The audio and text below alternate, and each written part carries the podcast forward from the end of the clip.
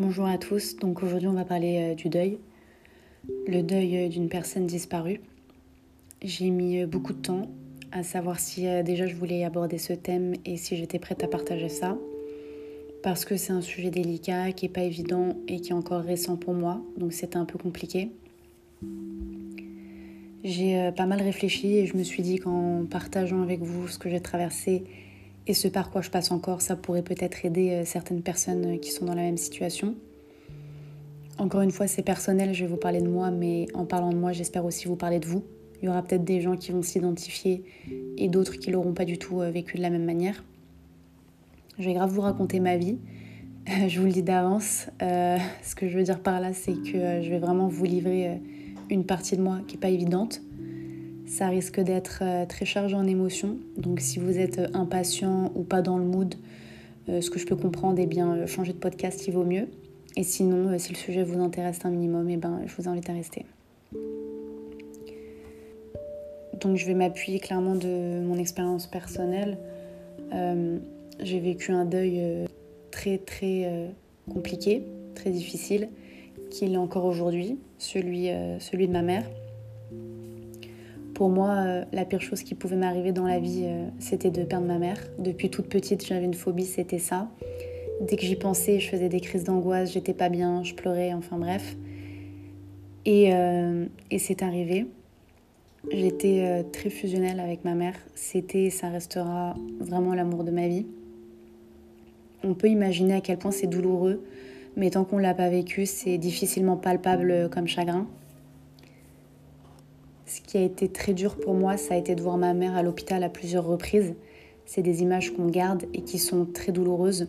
Quand on voit sa propre mère sur un lit d'hôpital, sous respirateur, donc entubée, en incapacité de pouvoir parler et perfusée de partout, c'est émotionnellement très choquant. D'autant plus que c'était une femme très forte qui se plaignait jamais et la voir dans ces conditions, c'était violent. Ça m'a littéralement euh, tué le cœur. Même si c'était dur avec ma soeur et mon frère, on essayait de la faire penser à autre chose et de la faire rire. Et même dans cet état, euh, elle arrivait encore à sourire et à garder la face devant nous pour pas nous inquiéter. Elle était d'un courage surhumain, vraiment sur tous les plans. Quand, quand quelqu'un est en service de réanimation à l'hôpital, euh, en général c'est très compliqué.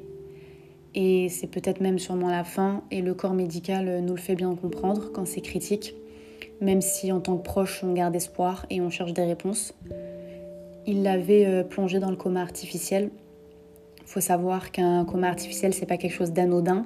Ça crée un état euh, de perte de conscience qui est provoqué par les médicaments.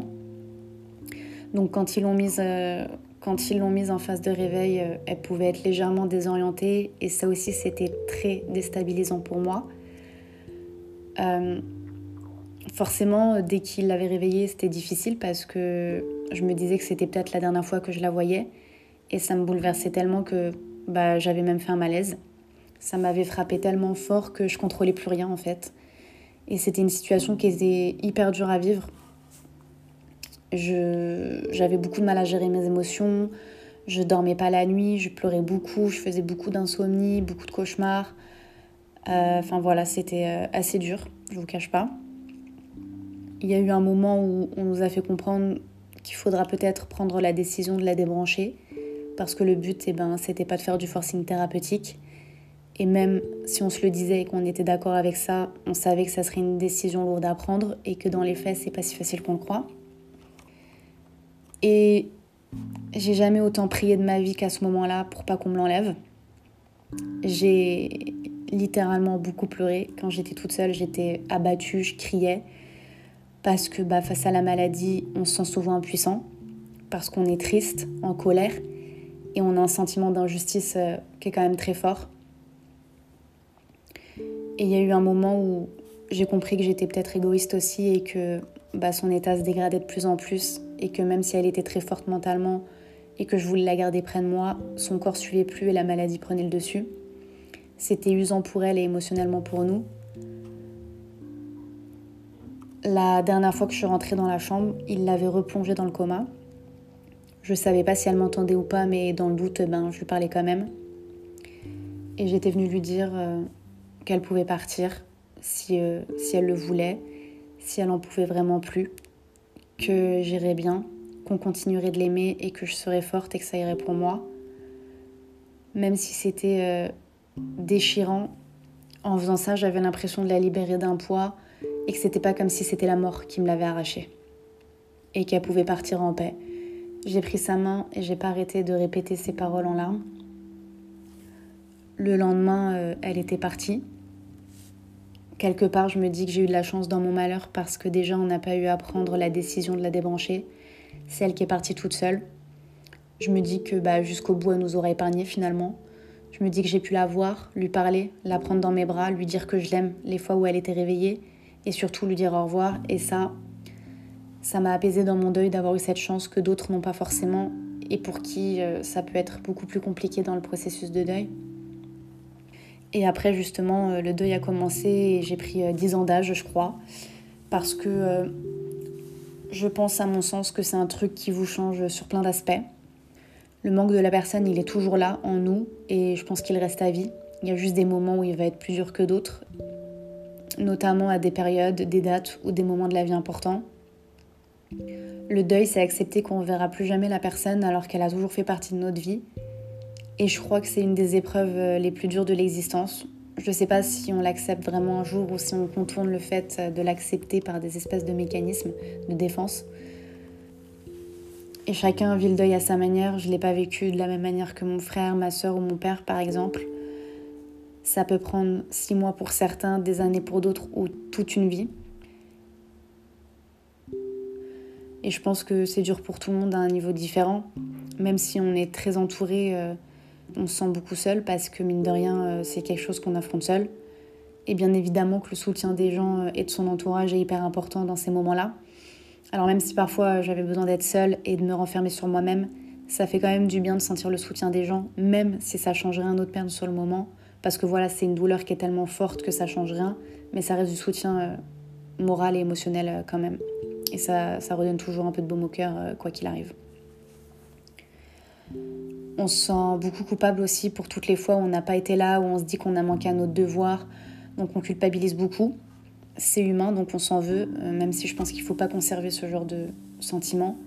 Mais je pense que c'est quelque chose qui vient avec la colère et le chagrin aussi. Il y a beaucoup de personnes aussi qui m'ont dit pendant la période du deuil, qui comprenaient pas pourquoi je pleurais pas devant eux, etc. Bah déjà tout simplement parce que j'étais pudique par rapport à ça et que j'essayais de penser surtout à autre chose ou juste de profiter du moment présent. Et les gens la plupart du temps savent pas à quel point on est triste quand on est seul chez soi, quand il n'y a plus personne autour de nous et que c'est juste nous face au deuil, face à la perte et au chagrin, tout ça ils le voient pas. Et tout ça c'est très pesant. Alors euh, je peux comprendre qu'ils s'étonnaient de me voir sourire ou de faire des blagues, mais c'était ma manière à moi de me dire que je voulais penser à autre chose et pas ressasser la douleur qui prenait déjà beaucoup de place. Il y a même des fois où, dès que j'étais un petit peu heureuse ou contente, je me sentais mal ou coupable. J'avais même honte, alors que c'est con de penser comme ça, clairement. Quand j'ai perdu ma mère, tout le reste me semblait dérisoire. J'avais l'impression que je pouvais affronter toutes les merdes de la vie parce que rien ne pouvait ne serait euh, aussi pire que ça. C'était très dur, encore aujourd'hui ça l'est, parce que euh, toutes les petites choses qu'une mère partage avec sa fille, eh ben, je les ai plus, et j'en souffre. Je me mettais euh, à pleurer dans plein de situations qui me faisaient penser à elle. Je me mettais à pleurer euh, quand je mettais une robe et quand en normal je l'appelais pour qu'elle m'aide à refermer la fermeture dans le dos. Bah là je devais me débrouiller toute seule et surtout elle n'était pas là. Quand je la rejoignais dans sa chambre après une journée de travail et que je posais ma tête sur ses genoux et qu'on discutait, en fait, toutes ces petites habitudes-là euh, du quotidien, ça a été très dur à vivre pour plein, pour plein de petites choses comme ça, parce que euh, bah, ma vie euh, était clairement rythmée avec elle depuis toujours, et c'était mon point de repère. Même, même encore maintenant, j'ai besoin d'elle et elle n'est pas là. Quand j'ai emménagé dans mon nouvel appart, et eh ben, la seule personne que j'avais envie d'appeler, c'était elle. La seule personne de qui je voulais des conseils, c'était elle. Et ça me tue de me dire qu'elle sera plus là ni au Noël, ni aux anniversaires qu'elle connaîtra jamais mes enfants si j'en ai, qu'elle sera jamais à mon mariage. En fait, pour tous les événements importants de la vie, il manquera toujours quelqu'un à mes yeux et c'est hyper douloureux de se dire ça. Mon rapport euh, à la mort et à la vie surtout a beaucoup évolué par la suite. Je pensais que si ça m'arrivait un jour, je finirais très mal. Même si on n'est jamais préparé à ça, ça m'est arrivé à un âge où je suis en mesure de pouvoir m'armer plus facilement que si j'avais été plus jeune. Alors, euh, je suis pas partie en couille, j'ai pas fait n'importe quoi pour échapper à la douleur, même si je pense qu'inconsciemment euh, j'ai été trouver refuge dans d'autres choses, pas forcément mieux. Mais je jugerai jamais ceux qui le font, parce que c'est une souffrance qui est tellement lourde à porter, et ça reste un traumatisme, et comme je le disais, chacun porte le deuil en lui, à sa manière, comme il peut, avec tout ce que ça comporte. Par la suite, ça m'a apporté euh, beaucoup plus de sagesse que je l'aurais pensé, ça m'a profondément changé. Je sais pas s'il y a quelque chose après la mort, mais tout ce que ma mère m'a laissé, la mort peut pas me l'enlever, c'est sûr. Même si elle est plus ici physiquement, pour moi, il y aura toujours un lien qui me relie à elle. Et la mort m'a fait prendre conscience euh, bah, de l'importance des vivants. Je partage davantage des moments de qualité avec les gens que j'aime et que j'apprécie. J'essaye de plus me prendre la tête sur des futilités comme je pouvais le faire auparavant. Alors, euh, bien évidemment, euh, ça m'arrive encore parfois, mais on va dire que j'ai plus de recul en me disant que bah, c'est de la merde et que parfois il faut penser à autre chose et qu'il y a des trucs beaucoup plus importants, clairement. Je passe mon chemin quand je suis déçue sans me retourner et j'essaye de ne pas avoir de regrets et de tirer une leçon de chaque expérience que je traverse. Pour moi, le plus bel hommage que je puisse lui faire, c'est d'incarner ses valeurs et de les propager, son courage, sa force, sa générosité, sa joie et de les faire renaître à travers moi. Honorer la vie, pour ceux qui le peuvent plus ici, et vivre heureuse, parce que c'est ce qu'elle aurait voulu et c'est ce qui m'a beaucoup aidé à tenir aussi. Je vais bien, parce que la vie est belle et que j'ai le privilège de la vivre encore ça a fait évoluer mon rapport au monde et maintenant, dès qu'il m'arrive quelque chose, je me demande qu'est-ce qu'elle aurait dit, qu'est-ce qu'elle aurait fait ou pensé à ce moment-là et je me sens instantanément plus proche d'elle que jamais. Je m'inspire de son courage face à tout ce qu'elle a vécu et je me blinde face aux épreuves qui sont les miennes et qui me paraissent minimes à côté après parce que j'ai le sentiment que même après la mort, elle continue de me transmettre des apprentissages. C'est très perso ce que je dis et ça peut paraître fou, mais je le ressens vraiment comme ça, j'ai vraiment le sentiment qu'elle me transmet encore euh, beaucoup de choses.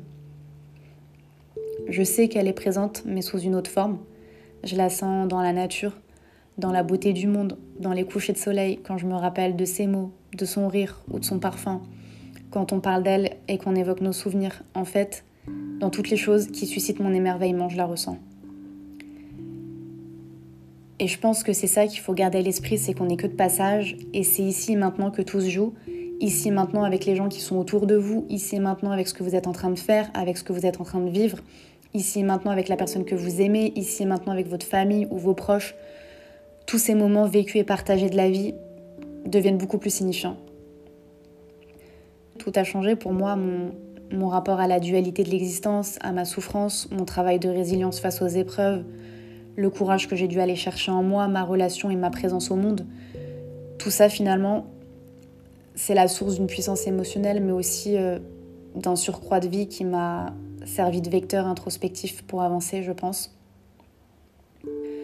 Je m'élance dans la vie avec beaucoup plus de courage et d'assurance, même quand j'ai peur, même quand je doute, et je continue d'expérimenter et de rire parce que je suis vivante. Ce qu'elle m'a laissé, euh, c'est un surcroît de vie, mieux, c'est un devoir de vivre.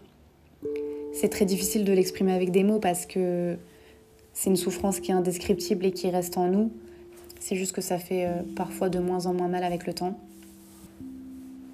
Mais voilà, je sais que le deuil c'est dur pour beaucoup de personnes.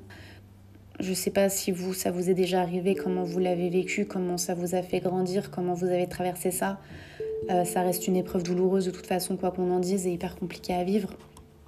Mais comme je disais, en ce qui me concerne, j'essaie de me dire que j'ai la chance de pouvoir encore vivre, de pouvoir encore expérimenter la vie, d'être entourée des gens que j'aime. Et du coup, j'ai encore plus de détermination pour tenter plein de trucs, pour voir plein de trucs, pour faire plein de nouvelles choses, pour faire plein de nouvelles rencontres, pour visiter plein de nouveaux endroits. En fait, j'ai l'envie de vivre qui s'est complètement décuplée en moi. Et c'est ma croyance après, mais je crois que les défunts euh, vivent aussi à travers nous, à travers nos yeux. Il y a encore un lien euh, qui est présent et qui relie nos âmes et qui est perceptible. Il y a quelque chose de beau finalement là-dedans. La résilience, euh, c'est ce qui m'a permis aussi de grandir euh, malgré l'adversité. C'est ce qui m'a aussi permis de changer de regard sur le monde, sur mes souffrances et de répondre euh, par l'appel de la vie, tout simplement. Voilà, je vous ai livré un truc assez lourd, assez intime, j'en conviens, qui est pas facile du tout. J'avais vraiment le sentiment et l'envie de partager ça avec des gens qui l'ont vécu euh, ou pas d'ailleurs, parce que ça peut peut-être donner à réfléchir aussi pour certaines personnes qui peuvent prendre davantage conscience de, certaines choses. Et j'avais surtout envie bah, de vous transmettre ce message de vie et de soutien et de courage, tout simplement. Voilà, j'espère que cet épisode vous aura plu et je vous dis à bientôt.